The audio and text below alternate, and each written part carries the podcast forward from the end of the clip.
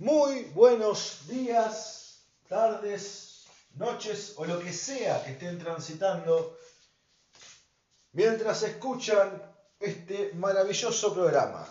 Una vez más, Rock's Máquina está aquí ante sus oídos para brindarles entretenimiento y, por qué no, algo de información.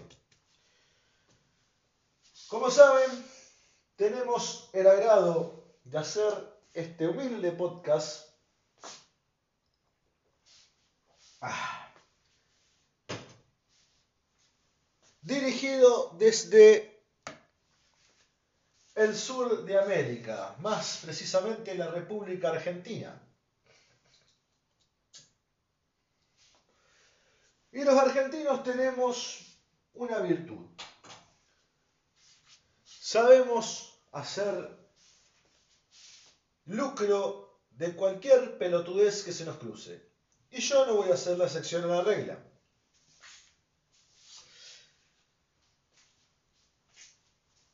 Yo he sido gran crítico, y lo soy, de las bandas tributo. Se pueden encontrar algunos segmentos dedicados a esto, donde doy mi opinión sobre las bandas tributo. Pero aún así, vengo a confesarles que tengo fascinación por esos covers que hacen bandas consolidadas, con cierto grado de popularidad, algunas mayor escala, otras en menor, de otras bandas consolidadas, las cuales tienen cierto grado de popularidad. Y la serie de los 90 me dio una suerte, y es que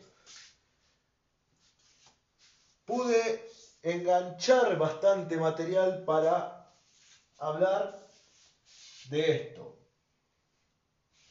Por eso, hoy vamos a escuchar algunas de esas versiones que hasta han llegado a gustarme más que la, que la original, que la versión clásica de esa canción.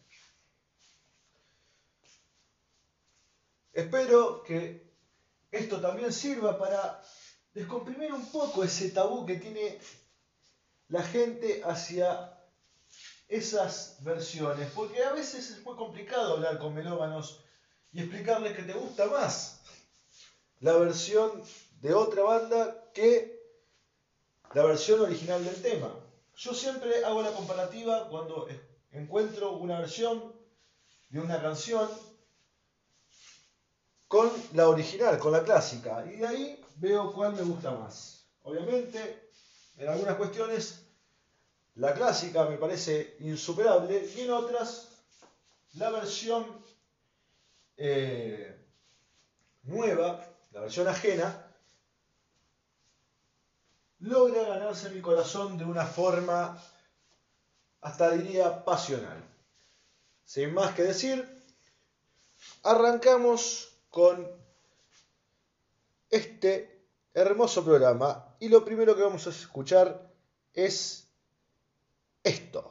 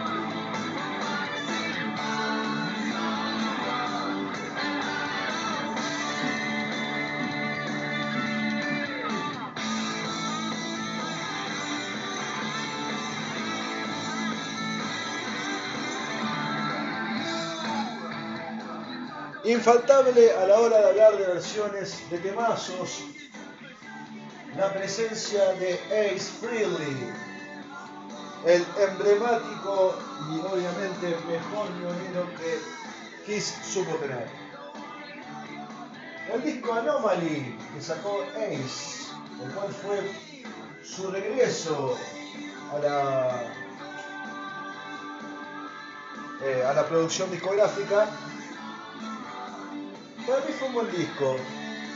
Después hubo otros que pudieron haber sido un poquito mejores, pero Anomaly tiene, tiene sus cosas con que defenderse. Y entre varias canciones de ese disco, me quedo con esta versión de un tema de Sweet llamado Fox on the Run. Me gusta el hecho de que Ace viró la canción hacia un lado más hard rock.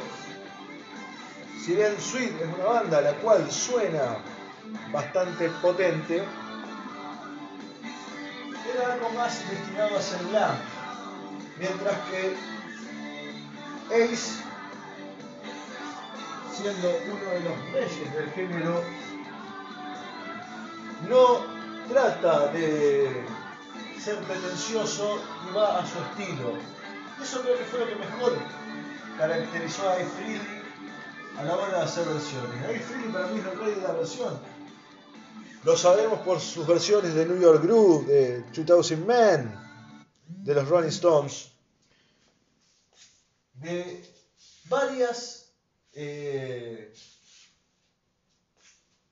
varias canciones que ha hecho de otros artistas, Doya, hasta es más, tiene eh, un disco dedicado a eso, que si no me equivoco tiene dos partes.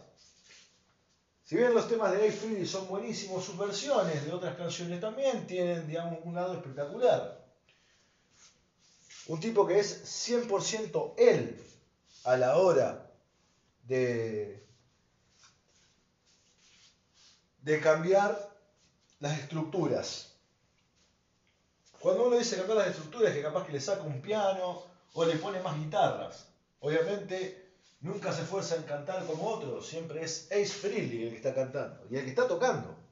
No olvidemos que ante todas las cosas Ace es guitarrista.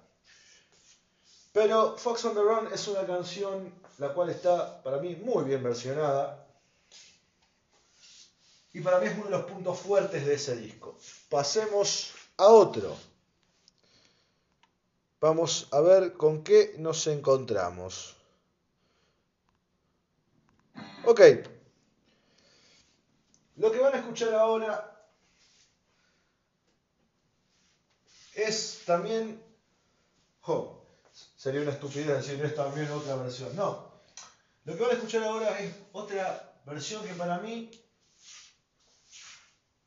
con el tiempo, le he podido más agarrar cariño, agarrar más cariño que a la versión normal. Hanoi Rocks es una banda la cual, no, creo que tengo un, programa dedicado a los Hanoi, pero no sé si he explicado eh, la historia de los Hanoi Rocks, pero vamos a resumir un poquito de qué se trata. Hanoi Rocks es una banda, quizás son esos eslabones perdidos dentro de la música, es una banda que influenció mucho a todo el rock que vino después. Es una banda que era muy adelantada para lo que hacía. Pero los Hanoi siempre tuvieron un problema el cual nunca se les dio la eh, parte comercial. Y si bien cuando podemos decir que los Hanoi Rocks tocan un poco la puerta de la parte comercial, es cuando hacen una versión del clásico tema de Creedence, Up Around the Beam. Y obviamente nos vamos a encontrar con una versión más rockera, con una versión eh, con tintes muy diferentes a lo que puede tener una canción de una banda la cual está más abocada a una parte country. Una parte country, una parte de rock sureño, como lo fueron los grandes Clear Clearwater Revival. Vamos a ver qué nos ofrecía Michael Monroe y compañía en ese momento.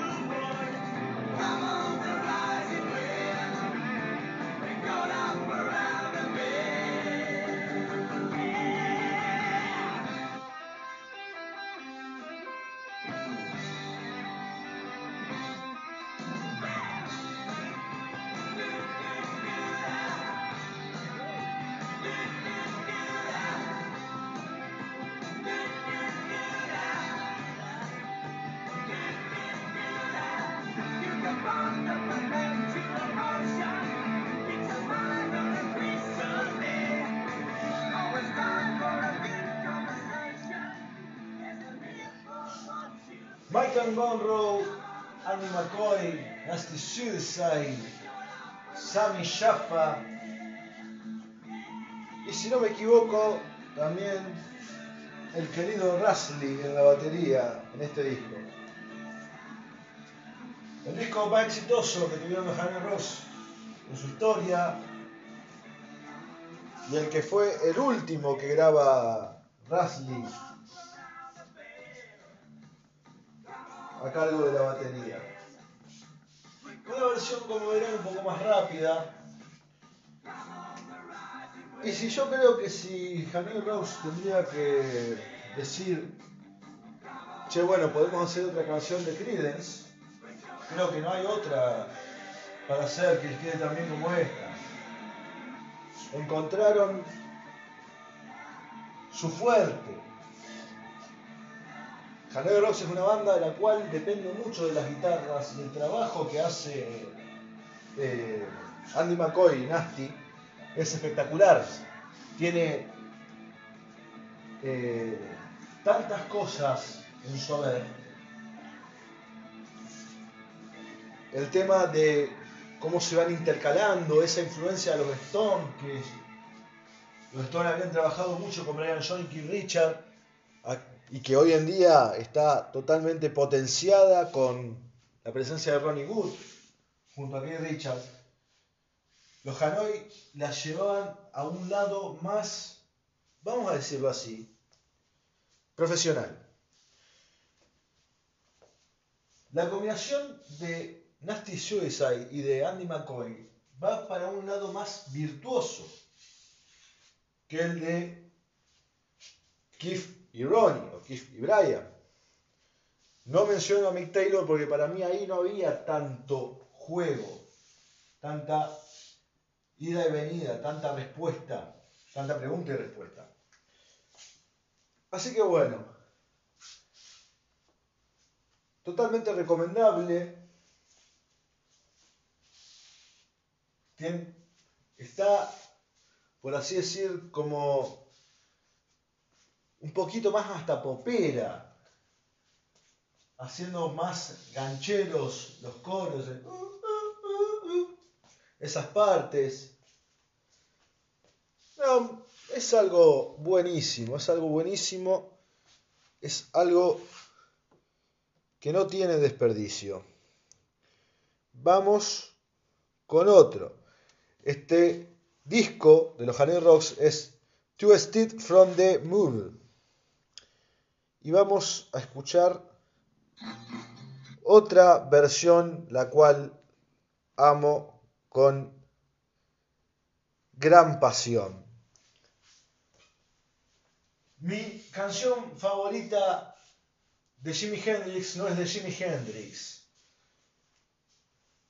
es de Bob Dylan. Pero para mí esta versión fue algo de otro universo. Escuchemos y después hablemos.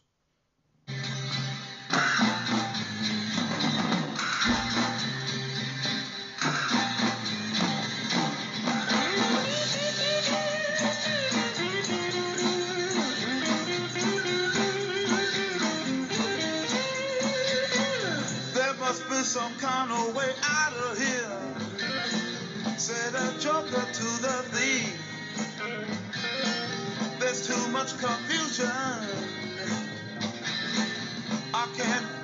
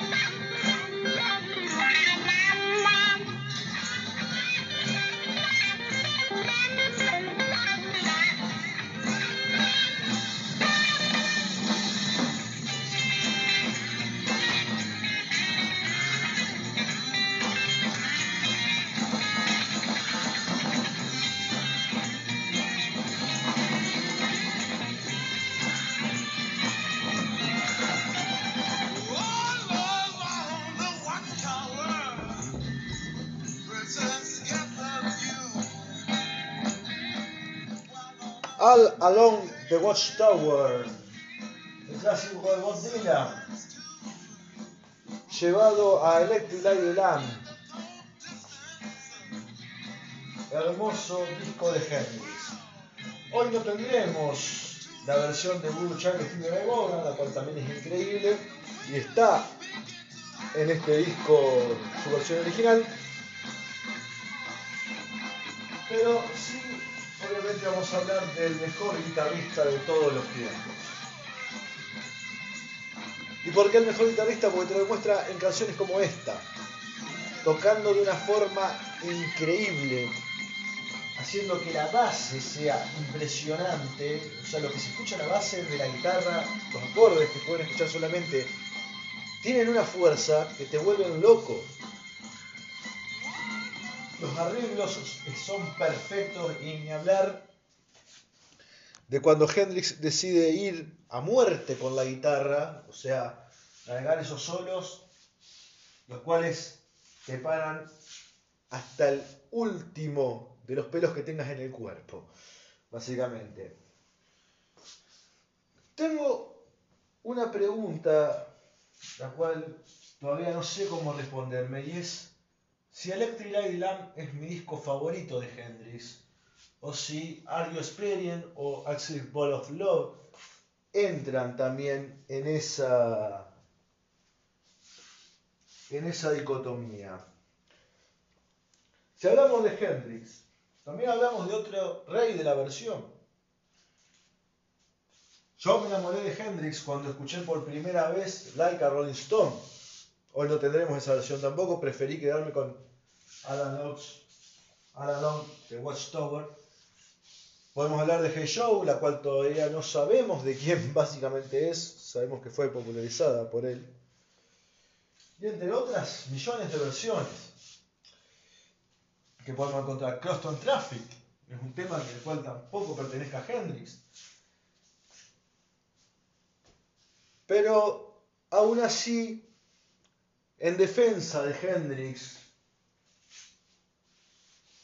podemos decir que estamos hablando de una época y de una eh, generación la cual vivía mucho de la versión, sobre todo los bluseros, y no olvidemos que Hendrix viene del blues. Así que bueno, escuchamos All Along Watchtower del disco Electric Lady Lamp. Vamos a otra cosita más. Y vamos a ir también a una de esas versiones, las cuales es una de esas versiones las cuales han impulsado una banda a una popularidad grosa. Esto suena más o menos así. Un poco de volumen y vamos.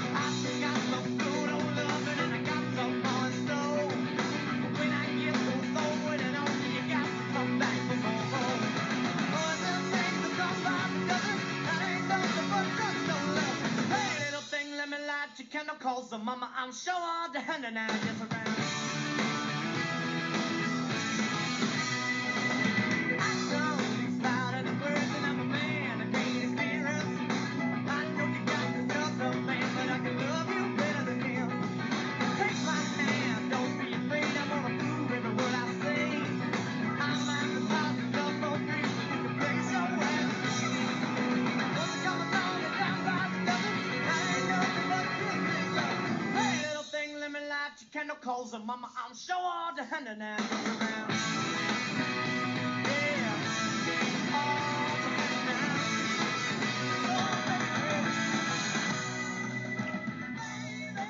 Archie Henley, Black Crows, Otis Redding, Shake Your Money Maker, el disco que hizo, por ejemplo, que Brendan O'Brien sea uno de los mejores productores del mundo. Cuánta magia que encontramos en este álbum, en el primer disco de los Black Crows.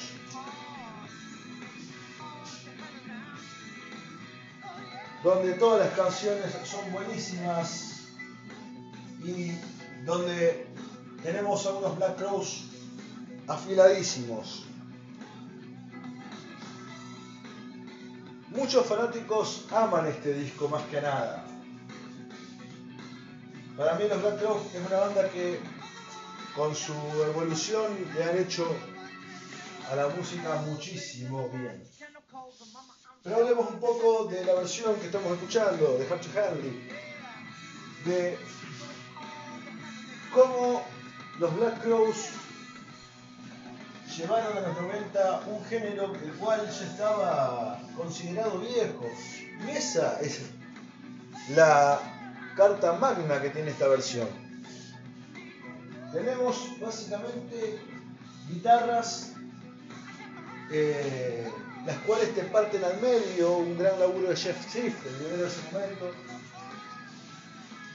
Eh, a la hora de hacer los solos, no olvidemos también que todo esto se da después de que los Guns N' Roses eh, tienen su etapa de gloria. Y este sonido era el que más podía atraer a los jóvenes. Y los Black Crowes lo entienden mejor que nadie. Y es arriesgado pensar en una canción la cual está más orientada a el soul, que termine siendo una canción de rock. Y hay algo que también para mí garpa muchísimo dentro de esta versión, y es la voz de Chris Robinson, porque suena adolescente, suena de una forma juvenil. Si bien estábamos hablando de un Robinson que en ese momento, sin mal eh, no recuerdo, habrá tenido entre 20, 25 años, o quizás un poquito más. Sinceramente no me he puesto a ver. No, creo que tenía un poco más. Tenía, si no estaba llegando a sus 30, pega en el palo. Pero aún así, digamos, si bien Robinson es un cantante increíble, aún así le da ese toque eh, juvenil. No sentís que te lo está cantando un viejo detonado. Sentís que te lo está cantando un vago con onda. Y si bien la visión de Otis Redding es buena, es bastante disfrutable, pasa a ese plano más de culto.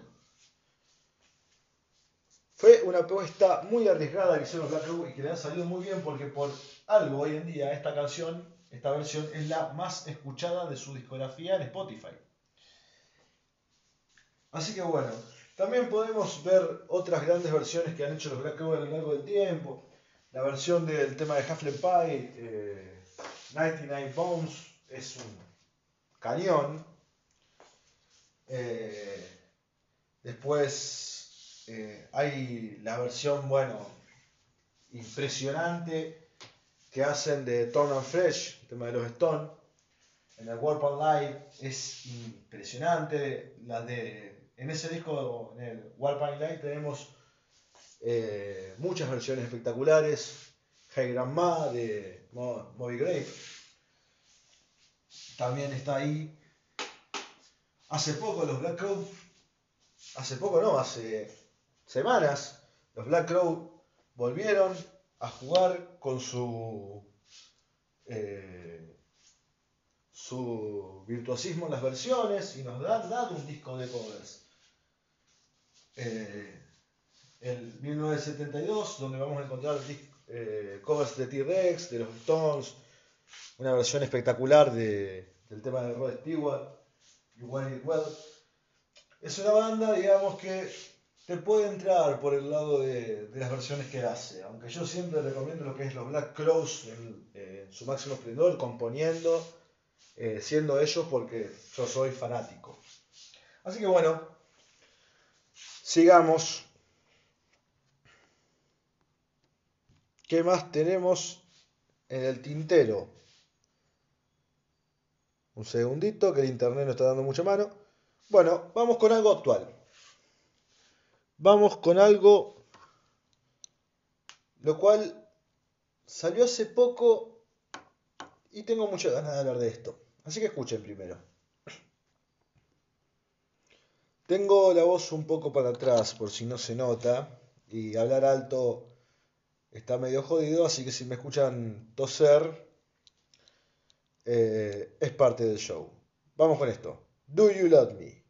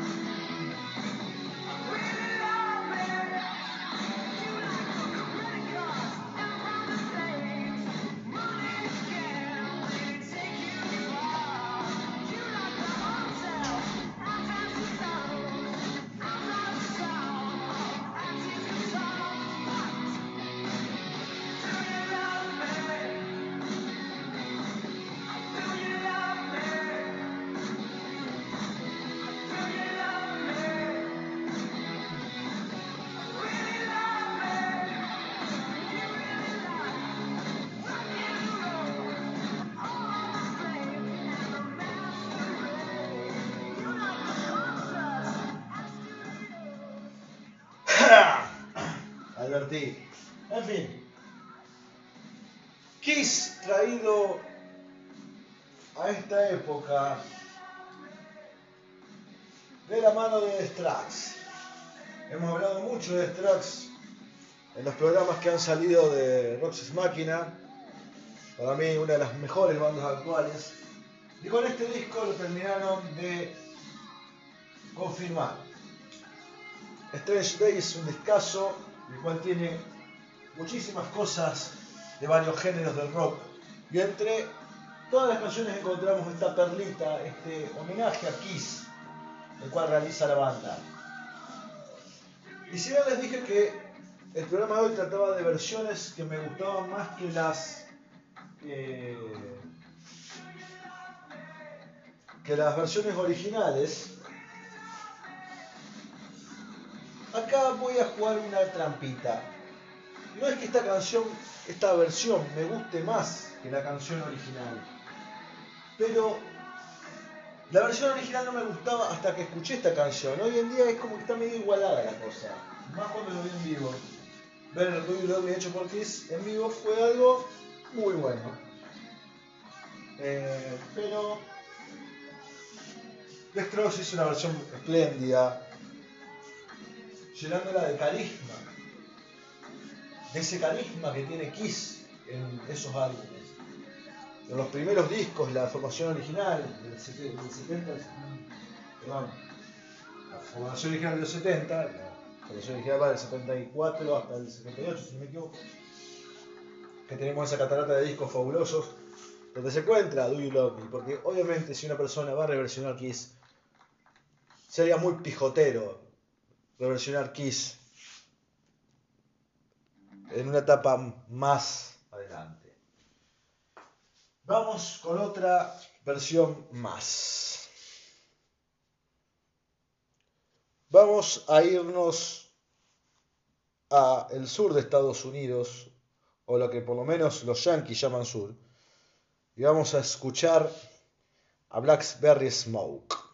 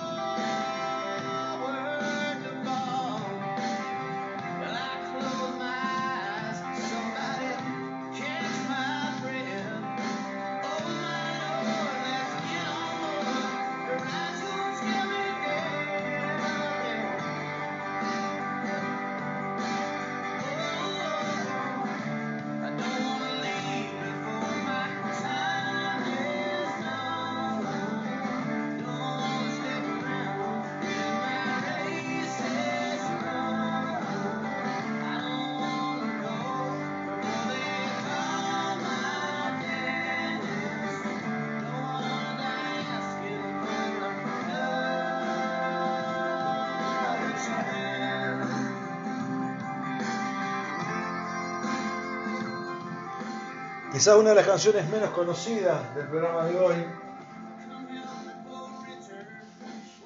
Another Chance, de Blackberry Smoke, de su primer disco, Back Loop, I'm Crying, I'm Not Crying.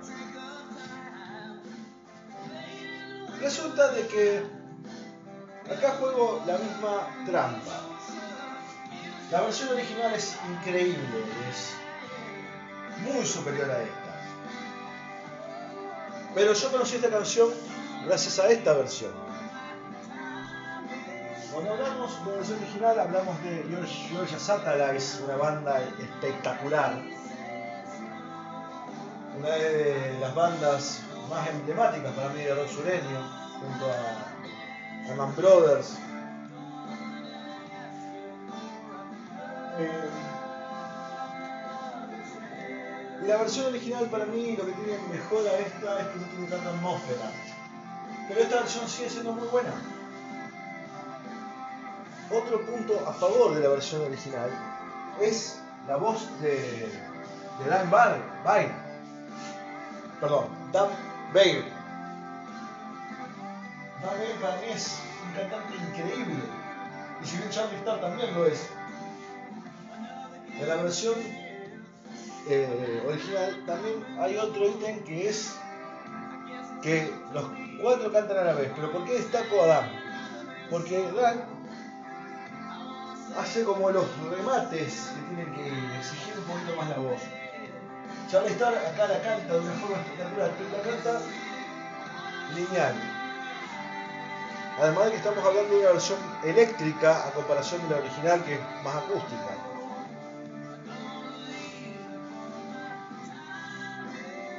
El tema en sí, en letra, en composición, en lo que te genera, es bestial. Así que bueno, siempre es un buen momento para recomendar a Georgia Satellites. Es una banda impresionante, es una banda eh, la cual está muy subestimada. Para mí, que es una de esas bandas a las que hay que darle demasiado.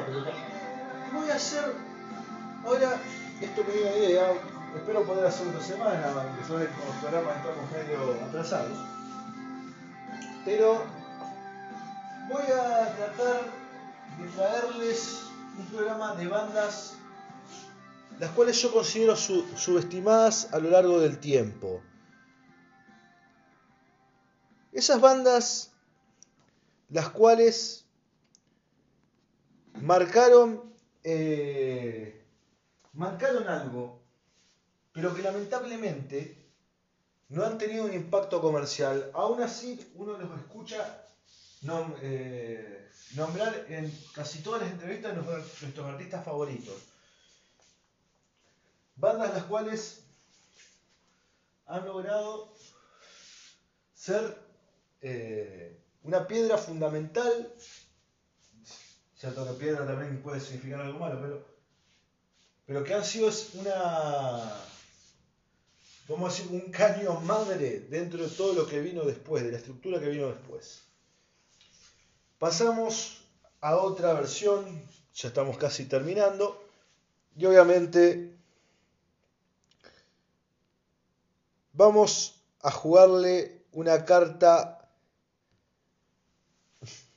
una carta especial a los fanáticos de los Beatles. Vamos a jugarles dos cartas. Pero vamos a empezar con esta.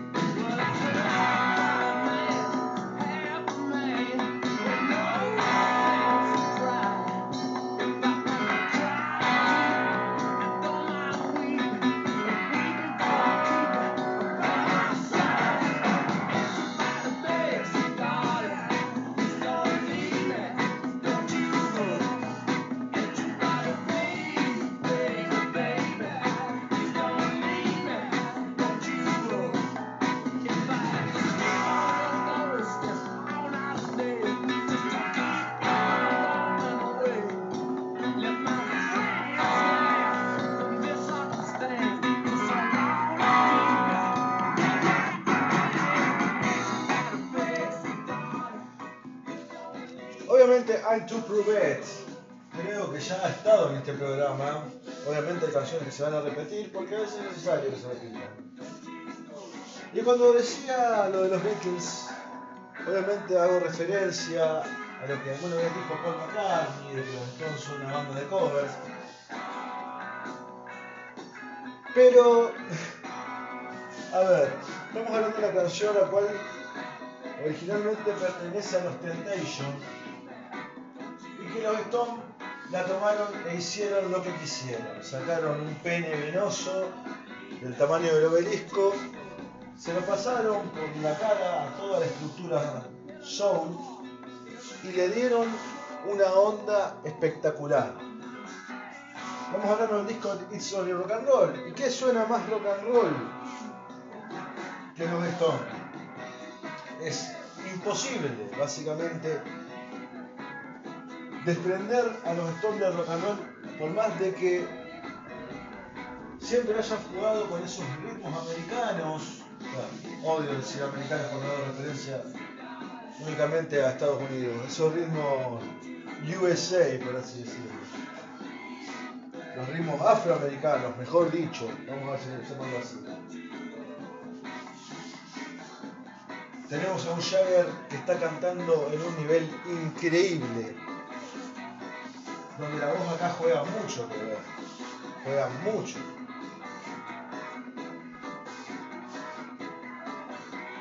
Y además de que Ison Roll tiene unos teclados que son alucinantes. De los mejores de los Stones en su carrera, diría yo. Sinceramente.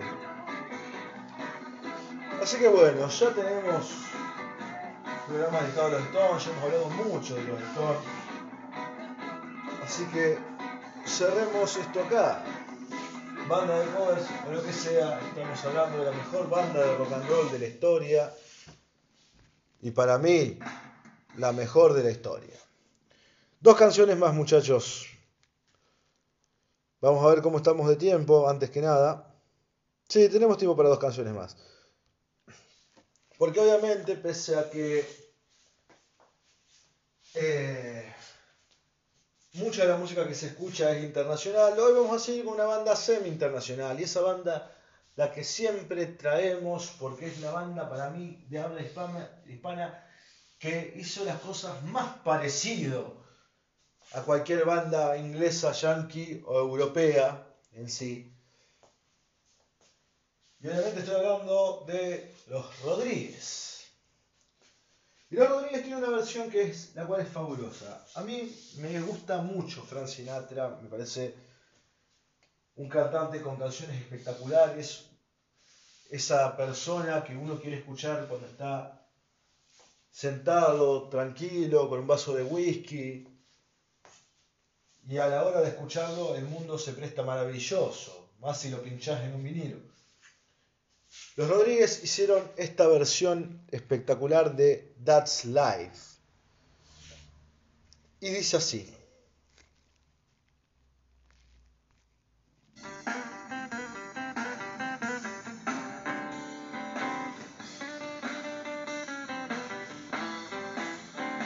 That's life, that's life, that's what all the people say. You're riding shut down on me.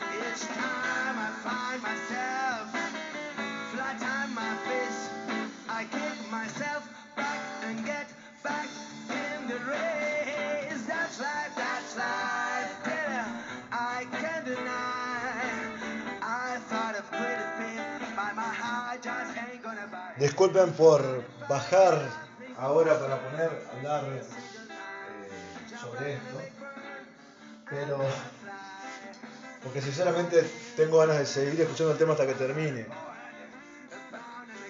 Ah, te juro que me pongo a pensar en lo montado que lo tengo a Calamaro hoy en día en un hueco.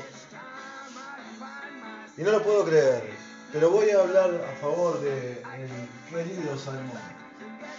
Creo que Calamaro nunca cantó en su vida como en esta versión. Es impresionante la voz, la pronunciación, de todo. A ver, el Andrés no es un tipo que a mí me salió de suelo cantar, hablo de los Rodríguez Maravilla todo el tiempo. Pero acá es como que tenemos un punto fuerte en la voz de Calamaro. Los Rodríguez es una banda que estalla siempre en buen gusto. Sería loco, demasiado loco, escuchar esta versión con una guitarra eléctrica. Hasta creo que sería ridículo.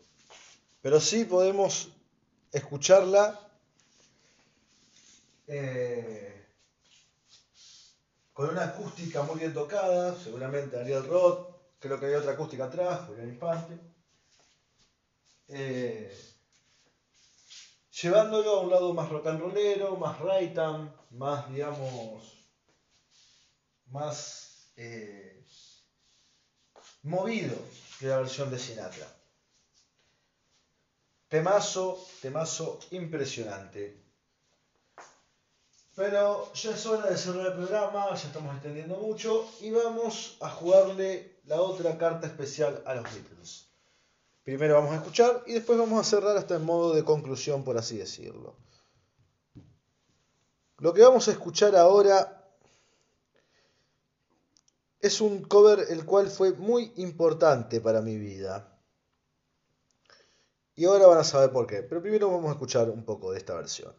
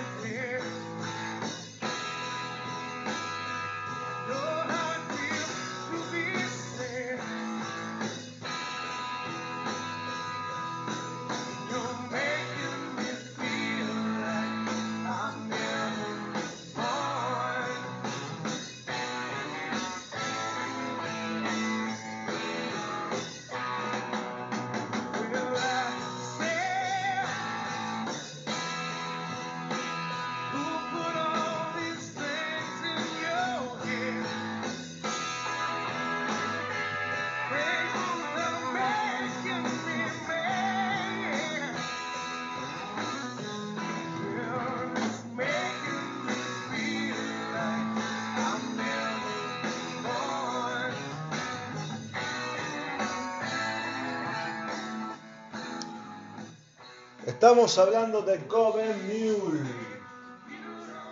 bandón de rock sureño dirigido por el gordito Warren Haynes. Para mí, uno de los tipos más respetables dentro de este chiflero y de los mejores guitarristas de los últimos tiempos. Y hasta no sé si decir el mejor. Además, dueño de una voz fabulosa, como todo sureño. Ser sureño significa cantar bien. Eso creo que está en la Biblia. Pero hablemos de She Say, She hecho por Goven Mule. ¿Y por qué digo que esto es algo para mí bastante eh, especial?